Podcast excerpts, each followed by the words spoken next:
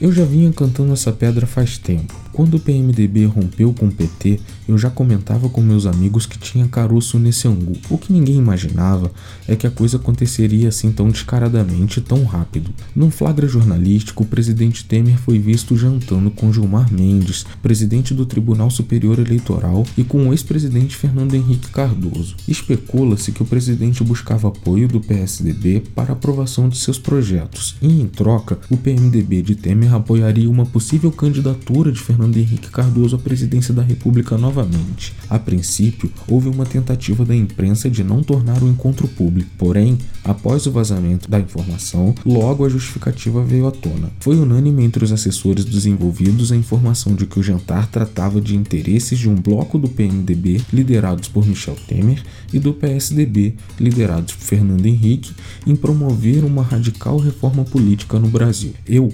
pessoalmente, acho que esse encontro mostra um pouco mais do que a junção de grandes nomes. Eu acredito que, ao perceber a impopularidade e sem querer largar o poder, o PMDB já está se articulando com o PSDB para uma possível coligação para a disputa do pleito presidencial de 2018, onde o PSDB lançaria um nome forte e popular à presidência da República com algum candidato a vice do PMDB com a promessa de garantir a governabilidade. E assim o PSDB teria a possibilidade de retomar o poder e o PMDB de se manter nele. A dança das cadeiras para 2018 já começou e nós não vimos um terço do que está por vir, meus amigos. Até lá, vamos assistir no PMDB caminhando novamente como Vasco da Gama da política brasileira e levantando a taça do eterno vice.